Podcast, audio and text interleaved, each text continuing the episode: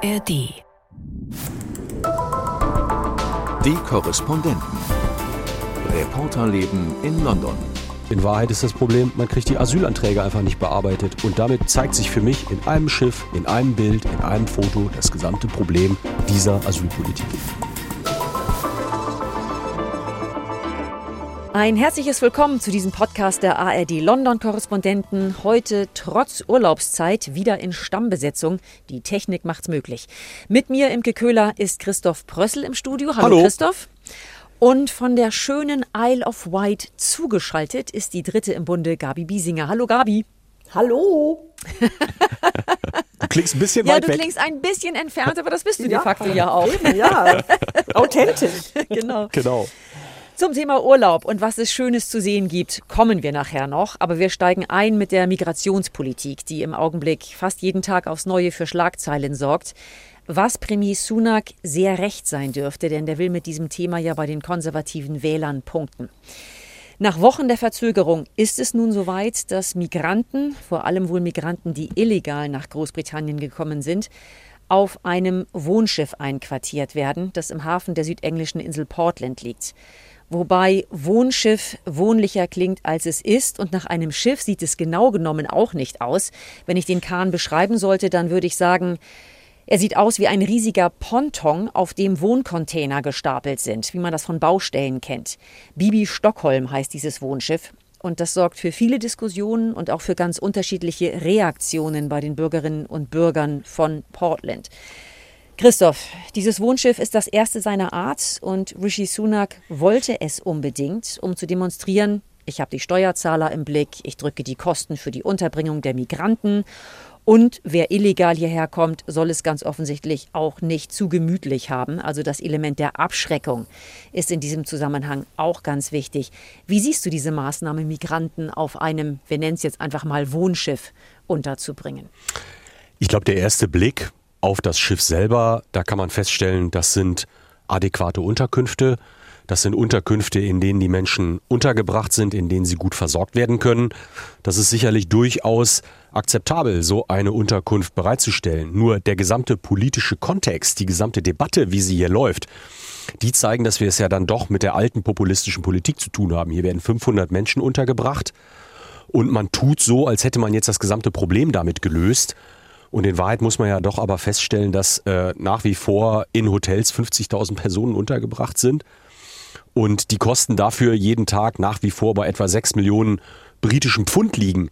Und Rishi Sunak ist es eben nicht gelungen, in den vergangenen sechs Monaten die Zahl derer, die in diesen Hotels unterkommen, untergebracht werden müssen, zu reduzieren. Im Gegenteil, 25 Prozent Anstieg. Und das zeigt einfach, dass wir eine Scheindebatte führen. Wir gucken auf dieses Schiff. Es wird signalisiert, das ist nicht schön dort zu wohnen, möglicherweise nicht so, wie man sich das vorstellt. Aber Hauptsache, die sind nicht in irgendwelchen Hotels oder man könnte den Eindruck haben, sie sind in Vier-Sterne-Hotels. Das ist ja immer so die Argumentation derer gewesen, die sagen, ähm, wir müssen da andere Unterbringungsformen für suchen. Und in Wahrheit ist das Problem, man kriegt die Asylanträge einfach nicht bearbeitet. Und damit zeigt sich für mich in einem Schiff, in einem Bild, in einem Foto das gesamte Problem dieser Asylpolitik. Das ist in der Tat das Problem. Die Asylanträge dauern zu lange. Die Asylverfahren dauern zu lange. Deswegen sind die herkömmlichen Flüchtlingsunterkünfte voll. Deswegen dann der Schritt, neue Ankömmlinge in Hotels unterzubringen. Aber da hat Sunak die Sorge, dass das beim Steuerzahler eben nicht gut ankommt. Und tatsächlich hören wir ja im Augenblick diese Zahl von sechs Millionen Pfund fast täglich in jeder Debatte.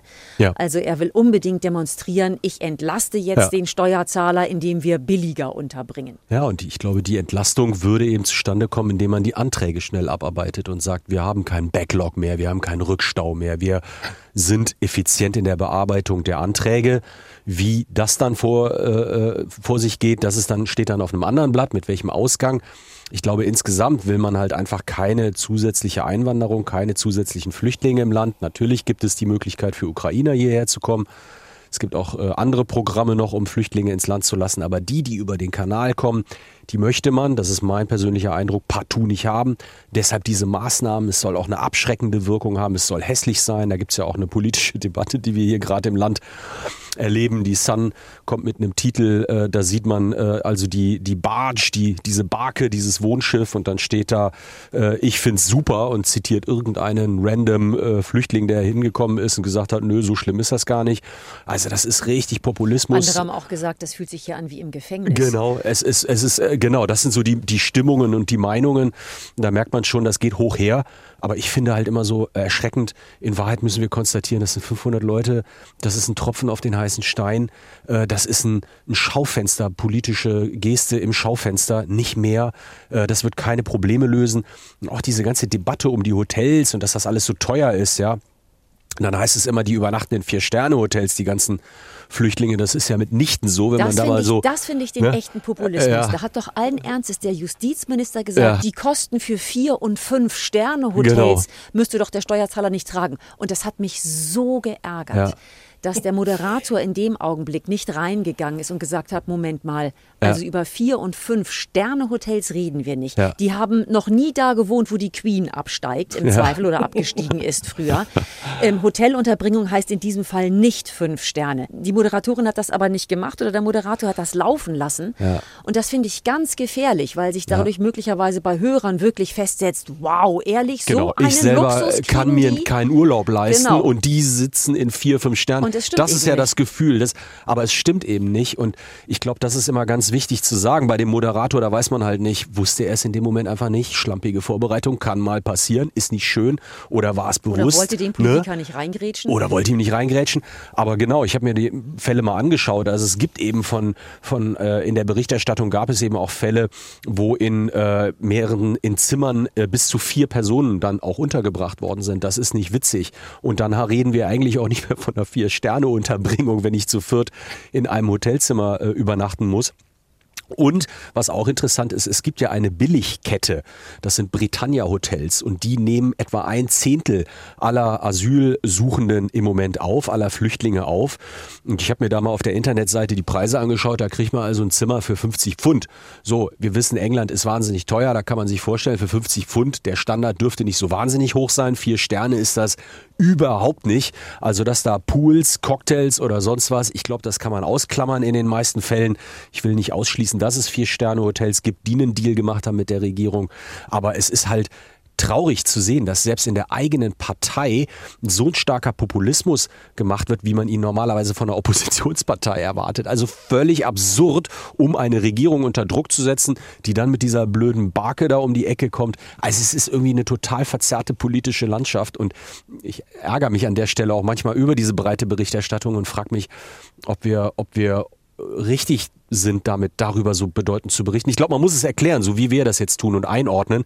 Das ist der richtige Weg. Aber jetzt den Fokus nur auf dieser, auf diesem Schiff zu lassen, das würde, glaube ich, in weiten Teilen Das- zu kurz greifen. Ja, ich glaube, ähm, das ist genau der Punkt, dass äh, sich an dieser Barge jetzt so viel spiegelt und dass dieses Thema so wie so ein Brennglas verdichtet. Weil wir, wenn wir uns mal die Fakten angucken, da sind, glaube ich, ungefähr gerade 15 Menschen mal eingezogen. Also wir haben noch nicht die Belegung von 500 Menschen erreicht.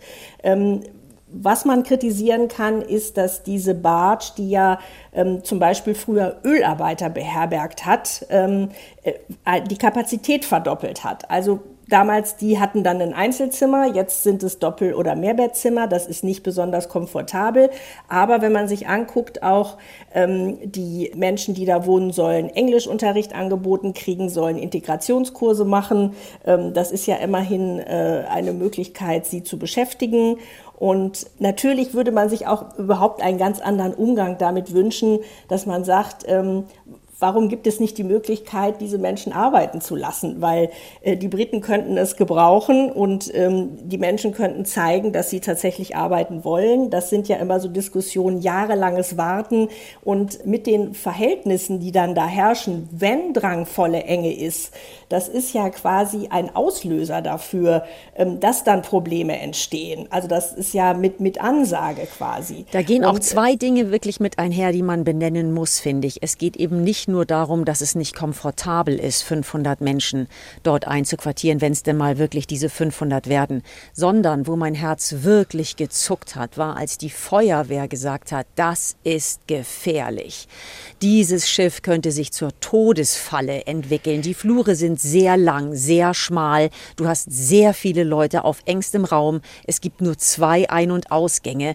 Also das fand ich sehr gefährlich. Und dann, was du eben angesprochen hast, Gabi, dass auch Menschenrechtsorganisationen sagen, das sind hier auch potenziell traumatisierte Menschen. Männer alles. Es werden ja nur Männer dort einquartiert. Mhm. Traumatisierte Personen und die dann so auf engstem Raum unterzubringen, wo wie gesagt jetzt die ersten Stimmen vorliegen, äh, wo es heißt, das fühlt sich hier an wie im Gefängnis.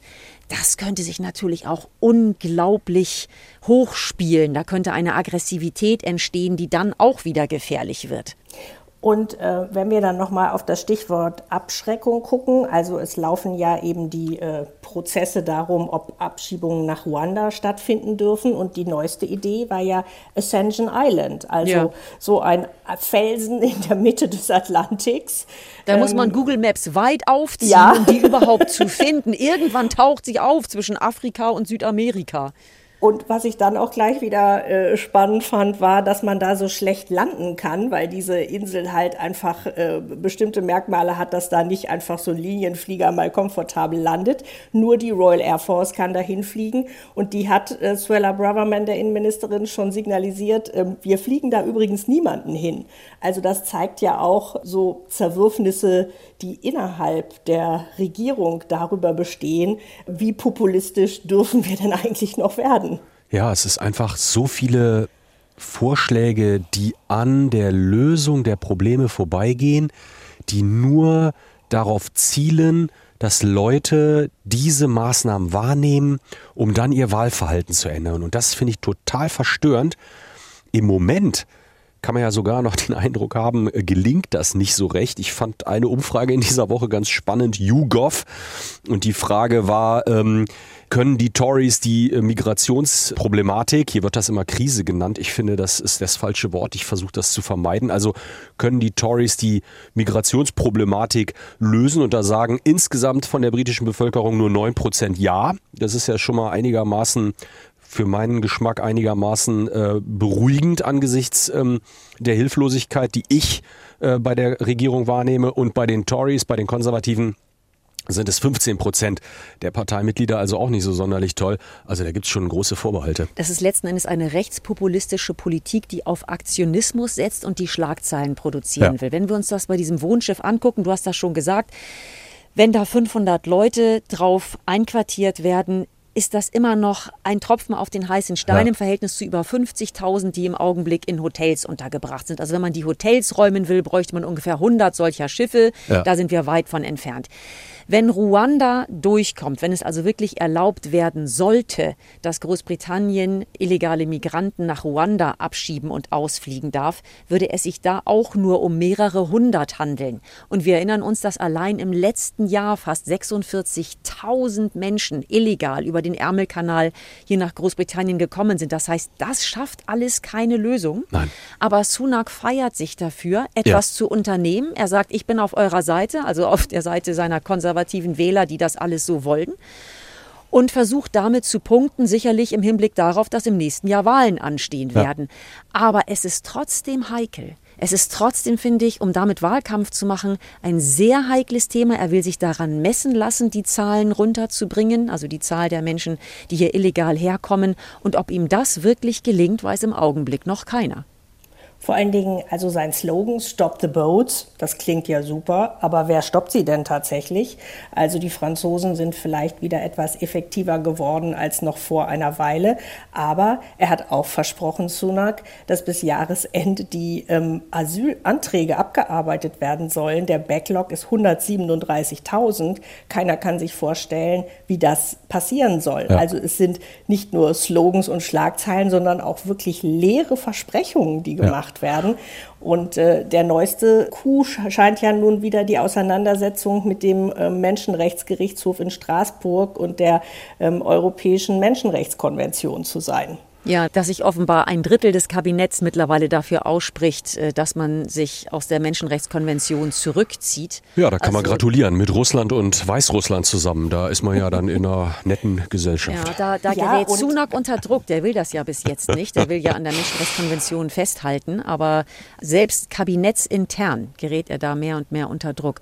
Und das böse Wort Referendum steht wieder im Raum, denn es gibt offenbar Kreise innerhalb der konservativen Fraktion, die sagen, sagen, ins Parteiprogramm 2024 für die Wahlen soll ein Referendum über die Mitgliedschaft in der Menschenrechtskonvention enthalten sein. Und mit Referenten haben die Briten zuletzt ja nicht so wahnsinnig gute Erfahrungen gemacht. Ich finde, wie diese Regierung tickt, sieht man auch noch daran, dass jetzt Justizministerium und Innenministerium eine Taskforce einrichten. Und diese Taskforce soll betrügerische Anwälte äh, zur Strecke bringen. Gut, jetzt kann man sagen, betrügerisch sollen Anwälte ja auch nicht sein. Das ist jetzt nicht die Frage. Aber das ist auch wieder so etwas, womit die Regierung Schlagzeilen machen will. Also es geht um Anwälte, die illegalen Migranten dabei helfen, hier zu bleiben, aber ihnen nahelegen, Lügengeschichten zu erzählen, dass sie im Heimatland verfolgt werden und so weiter, Dinge zu erfinden, die nicht stimmen, damit sie hier einen Aufenthaltstitel bekommen. Und äh, denen will also jetzt die Regierung das Handwerk legen, wobei die Anwaltskammer sagt, das ist auch schon wieder Aktionismus und Scheinpolitik. Die Zahl der Anwälte, die sowas macht, ist sehr, sehr klein. Und letzten Endes löst auch das nicht das Problem. Was das Problem lösen würde, ist tatsächlich den Schlepperbanden das Handwerk zu legen und hier die Asylverfahren zu beschleunigen, beziehungsweise gleichzeitig auch legale Wege zu schaffen, wie Menschen hierher kommen können, die verfolgt werden und in Not sind. Wenn man sich dieses Gesamtpaket anguckt, dann spricht das für eine starke Verschärfung der Maßnahmen, aber ob die wirklich das bewirken, was Sunak verspricht, das wissen wir noch gar nicht. Aber das war halt die Geschichte der Daily Mail. Das ist die Zeitung, die in der Kernwählerschaft der Konservativen gerne konsumiert wird. Dort wird das Bild gezeichnet.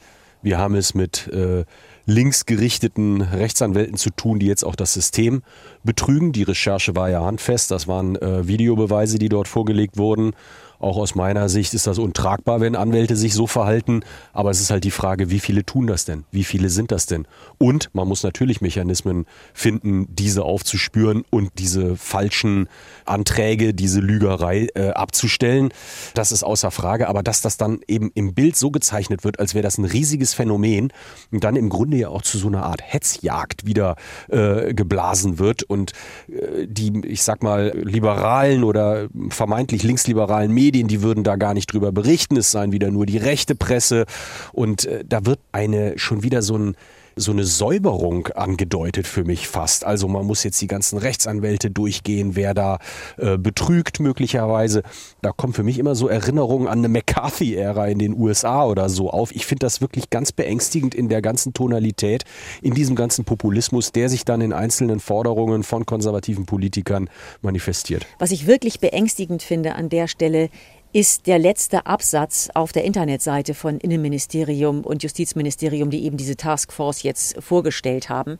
Da heißt es nämlich, dass die Taskforce sich für den Augenblick noch auf betrügerische Anwälte konzentrieren will, aber dass man den Fokus und das Feld erweitern will. Und dann geht es plötzlich um Ärzte, mhm. die Migranten helfen. Dann geht es um Arbeitgeber, die mhm. möglicherweise solche Leute einstellen. Wenn du der konservativen Parteispitze zuhörst, dann geht es auch um Wohlfahrtsverbände, mhm. um Menschenrechtsaktivisten. Aktivisten. Letzten Endes um alle Gruppen, die im weitesten Sinne auf unterschiedliche Art und Weise Menschen helfen, die in Not sind, möglicherweise eben illegal hierher gekommen, aber die in, in Not sind, die Hilfe brauchen. Und da gruselt es mich dann wirklich. Was heißt das denn, wenn all diese Gruppen besonders kontrolliert werden oder unter irgendeine Form der Überwachung geraten? Ja. Oder du dich als Arzt rechtfertigen musst, wenn du medizinische Hilfe geleistet hast ja. und nicht vorher den Pass kontrolliert hast? Oder Ob wie soll das dann aussehen? oder nicht? Ja, ja, genau. Dann lassen wir das Thema mal hinter uns und wenden uns kurz unserer Hörerpost zu. Eva Kuhlmann hat sich nämlich bei uns gemeldet aus dem verregneten Münster, wie sie schreibt. Äh, bei verregnet können wir mitreden. Das ist hier kein besonders schöner Sommer in London, wobei wir spielend an den 40, 45 Grad vorbeigekommen sind, unter denen Europas Süden gelitten hat. Wir sind hier bisher ganz froh gewesen, wenn die Temperatur überhaupt 22 Grad erreicht hat. Aber gut. Eva Kuhlmann ist ein Fan unseres Podcasts, das freut uns sehr. Und sie schreibt Folgendes. Vor einiger Zeit habt ihr berichtet, dass die britische Regierung alle EU-Regelungen bis Ende dieses Jahres neu regeln will. Ich habe gelesen, dass England nun doch die CE-Kennzeichnung behalten will. Falls ihr zu dem Thema Neuigkeiten habt, würde ich mich freuen, wenn ihr davon berichtet. So, das wollen wir gerne tun. Das lässt sich aber relativ kurz zusammenfassen. Das Versprechen, alle EU-Regelungen bis Jahresende zu streichen oder zu überarbeiten, hat die Regierung gekippt, weil das schlicht und einfach nicht praktikabel ist. Das hätte rund 4000 gesetzliche Regelungen betroffen. Und inzwischen gibt selbst die zuständige Ministerin zu, was Kritiker von Anfang an gesagt haben, dass das zu Rechtslücken führen würde und zu Unsicherheiten, was dann eigentlich gilt, wenn das EU-Recht nicht mehr gilt. Und jetzt sieht es also im Augenblick so aus, als würden bis Jahresende nicht einmal 600 Gesetze gestrichen werden. Das dazu. Und was das CE-Zeichen angeht, das wollte die Wirtschaft beibehalten, Christoph, oder? Ja, das wollte die Wirtschaft beibehalten aus äh, ganz einfachen ökonomischen Gründen. Die Argumentation ist, wenn wir ein UK-Zeichen einführen und das europäische nicht mehr haben, dann müssen wir für Europa trotzdem für den Export ein europäisches, dieses CE-Zeichen erwerben oder zumindest klar machen, dass wir alle Sicherheitsstandards für den Verkauf in der Europäischen Union ähm, treffen. Und dann hätte man dazu hin eben auch noch ein UK. Äh, Siegel erfüllen müssen, die Kriterien dafür. Das heißt zwei Regularien. Also ist der Wunsch in der Wirtschaft groß gewesen, lasst uns doch bei dem europäischen bleiben und dadurch den Export vereinfachen, die Belastung für die Unternehmen, für die Konzerne gering halten. Und da hat sich die Regierung jetzt offenbar bereit erklärt und das Auslaufen dieses CE-Zeichens erst einmal auf unbestimmte Zeit verschoben. Ich könnte mir vorstellen, dass man das jetzt auch auf längere Zeit wirklich nicht mehr sieht, diese Debatte, sondern dass es beim Status quo im Grunde bleibt. Das zeigt ja letzten Endes einmal mehr, dass der Brexit Konsequenzen hat oder haben müsste, die ja. eigentlich niemand wollen kann. Und ja. in diesem Fall hat die Wirtschaft sich stark gemacht. Ja, weil es auch wieder so ideologiebeladen war. Ne? Mhm. Also weil man glaubte, alle Regeln sind schlecht und äh, nicht gesehen hat oder nicht sehen wollte, dass es eben auch Regelungen gibt, die Dinge vereinfachen. Wenn ich ein Siegel habe für die gesamte Europäische Union und für Großbritannien, dann ist das vielleicht auch ganz günstig, weil ich eben nur eins erfüllen muss und nicht 27 oder wie viel auch immer. Und das spart Geld und ist halt auch der Vorteil einer EU. Tja, hm. Ja, äh, das dazu, liebe Frau Kuhlmann. Wer uns schreiben möchte, kann das gerne tun unter podcast.london.ndr.de. So, und jetzt träumen wir uns weg in den Urlaub, den Gabi zurzeit tatsächlich genießen kann. Gabi setzt ihre Urlaubstour fort. Wir haben es schon verraten, sie ist auf der Isle of Wight ist da mit der Fähre hingefahren. Es ist ein Katzensprung von Southampton aus oder Portsmouth. Und Gabi, lass uns schwelgen. Wie sind deine Eindrücke? Wie schön ist es da bei dir vor Ort? Ja, äh, kurz noch mal zur Einordnung. Die Insel ist 35 Kilometer lang, 20 Kilometer breit. Also man kann ungefähr 40 Minuten sie einmal so durchmessen mit dem Auto. Und es gibt schnuckelige Dörfer, rollende Hügel, dramatische Klippen, historische Schlösser von Victoria über Charles I. bis Heinrich VIII. Alle begegnen hier einem wieder. Große Teile der Insel sind Landschaftsschutzgebiet und äh, zum Beispiel haben wir den Needles Park erkundet. Ähm, das sind so äh, Felsformationen, die im Meer stehen, vielfarbige Sandsteinklippen. Und da haben sie einen Sessellift gebaut, mit dem man da so dran vorbei, äh, ja, fahren oder was sagt man beim Sessellift schweben kann äh, und sieht das dann wirklich von oben und dann sind wir noch mit dem Boot drumherum gefahren, also ähm, haben das von allen Seiten besichtigt. Dann gibt es schöne Städte, Yarmouth ist eine schöne alte Stadt mit kleinen Gässchen und einem großen Yachthafen. Äh, da lagen so riesige Yachten und ich habe mich gefragt, ob davon die eine oder andere vielleicht doch einem Oligarchen gehört mm. oder hm. so. Und, Bist ähm, nicht hingegangen, um zu fragen, oder? nee, ich da bin lieber nicht, man darf da ja auch gar nicht drauf und dran und so. Und es gibt wahnsinnig viel für Kinder auch auf dieser Insel. Äh, so ein Mini-Modelldorf, Dampflok-Abenteuer. Ähm, an der Tapnell Farm soll es angeblich Kängurus geben. Das ist ja auch sehr regionaltypisch für England. Ja. Und mhm. ähm, es ist Hotspot für Dinosaurierspuren und Ausgrabungen. Und was wir leider verpassen, ist das Garlic Festival, weil Knoblauch ist hier die große Knolle der Insel. Das ist leider erst Ende August. Ich hasse Knoblauch und insofern gehabt. Das ist furchtbar. Das in allen Shops, überall wird alles mit Knoblauch angeboten. Knoblauchseife. Aber ansonsten höre ich da viel Begeisterung durch, ja, muss ja, ich sagen. Ja, auf jeden Fall. Und ich habe dich schon was sagen hören von alten Schlössern? Also sprechen wir da über Ruinen, die habe ich aus Schottland wirklich noch vor Augen. Reden wir über Ruinen oder eher über schnieke Herrenhäuser? Also beides. Das eine ist Osborne, das ist sehr berühmt. Das ist äh, das vornehm eingerichtete Herrenhaus, in dem Königin Victoria sich niedergelassen hat, nachdem Prinz Albert ja schon äh, 1861 gestorben ist und sie ihn also 40 Jahre überlebt hat. Und sie hat dort glückliche Zeiten mit ihm verbracht und da erfährt man auch wahnsinnig viel über das Familienleben, dass Albert sich viel um die Kinder gekümmert hat. Die haben da Obst angebaut, das hat er ihnen abgekauft und sie haben dann das Geld gespendet gespendet, also haben sie da auch gleich was gelernt über äh, soziale Verantwortung. Und ähm, dort ist Victoria 1901 verstorben und dann steht man vor diesem großen Bett, wo es heißt, da ist sie verstorben. Da haben die Kinder da eine Gedenktafel drüber angebracht für Victoria. Und Gabi ja. hat sich gedacht, kann ich einmal Probe liegen vielleicht? Nee, ach nee. Das ist ein bisschen gespenstisch, ne? Ja, irgendwie spooky. Und äh, das war auch wieder sehr kurz, das Bett. Also nicht, dass es jetzt groß wäre, aber ich stand da noch vor so einem zweiten berühmten Bett, das fand ich dann fast noch viel spannender, in Carisbrooke Castle. Und das ist wirklich so ein Castle, wo wirklich nur noch so die Ruinenmauern übrig sind, wo man rumklettern kann, bis auf ein Gebäude in der Mitte. Und äh, in diesem Schloss wurde Charles der Erste gefangen gehalten während des Bürgerkrieges 1646. Und erst haben sie ihn da noch ganz groß ähm, betreut, haben ihm sogar ein eigenes Bowling Green eingerichtet, wo er sich verlustieren konnte. Und dann hat er aber mehrere Fluchtversuche unternommen und wollte durch ein Fenster und hat gesagt, uh, where my head will pass, my body will follow. Also wenn ich im Kopf durchpasse, kommt der Rest auch oh, hinterher. Das ist, ist aber eine sehr mutige Ansage.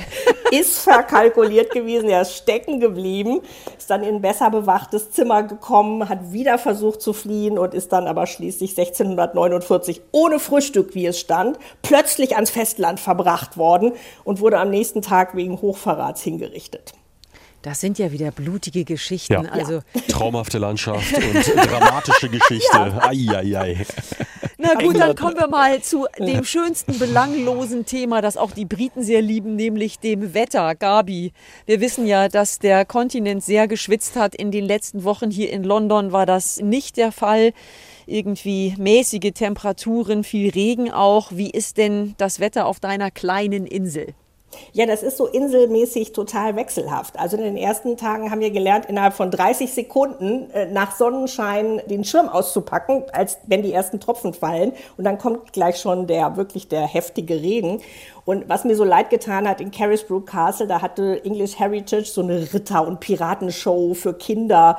Und das war wirklich eine traurige Veranstaltung. Da standen da so enttäuschte Kinder im Nieselregen vor so einem Kasperle-Theater und man hat gedacht, das möchte man eigentlich. Die sind anders. das gewohnt. Ja, genau, das, das stimmt, das stimmt schon. Und äh, wir hatten hier aber auch echt ganz tolle Tage. Also ja, halt Meeresklima. Ja, also heute Gabi nochmal zugeschaltet. Irgendwann taucht die Kollegin auch wieder hier im Studio auf. Ich wir werden es. sehen. Damit sagen wir erstmal Tschüss für heute und Tschüss sagen Christoph Prössel. Tschüss. Gabi Biesinger. Tschüss. Und Imke Köhler. Tschüss, tschüss. Bis bald. Tschüss. Die Korrespondenten. Reporterleben in London. Der Großbritannien-Podcast von NDR Info.